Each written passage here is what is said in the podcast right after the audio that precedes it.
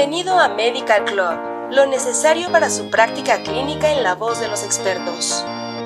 Material de uso exclusivo para profesionales de la salud en México. Al reproducir este podcast está confirmando que es un profesional de la salud. Bienvenidas y bienvenidos a la edición respiratorio de Medical Club.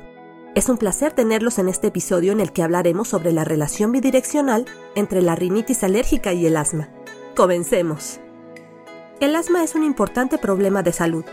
Su prevalencia permanece en aumento en todo el mundo, especialmente en países de bajos y medianos ingresos. En 2015, el estudio de la carga global de enfermedades estimó que casi 400 millones de personas padecen esta afección a nivel mundial.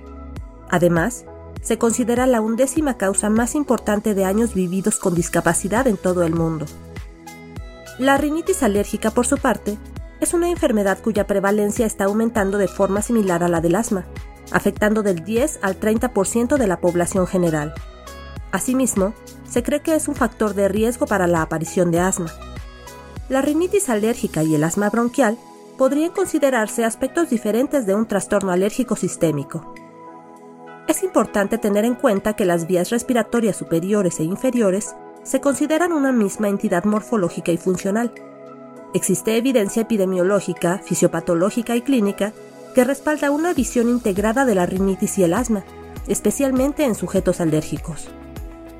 Por ejemplo, se ha demostrado que la hiperreactividad bronquial inespecífica, que es un rasgo característico del asma, se documenta con frecuencia en pacientes que padecen rinitis alérgica sin síntomas de asma.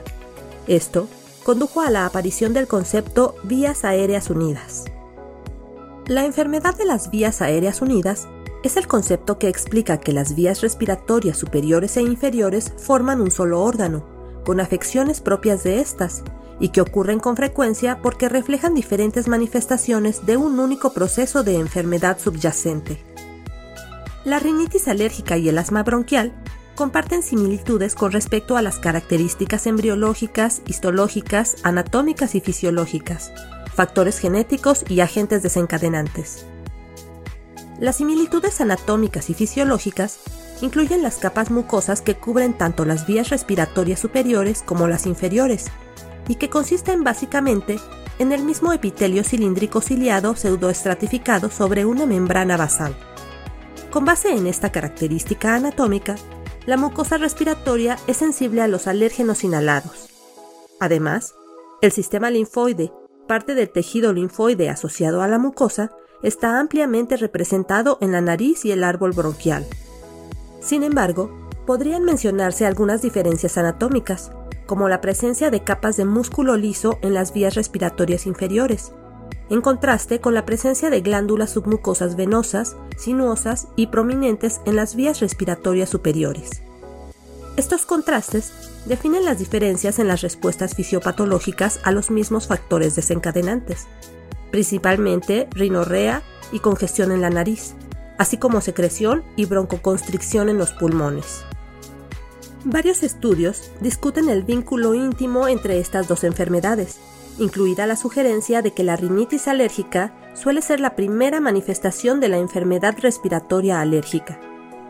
No obstante, se ha demostrado que el tratamiento de pacientes con rinitis alérgica concomitante alivia los síntomas del asma bronquial, además de que reduce el riesgo de exacerbaciones graves y hospitalizaciones. Una vez más, esto consolida la relación entre ambas enfermedades.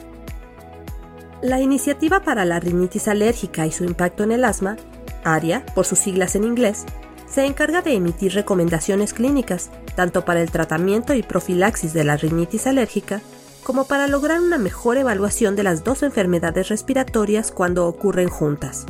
Su principal objetivo es aumentar el conocimiento sobre la rinitis y su tratamiento eficaz en todo el mundo.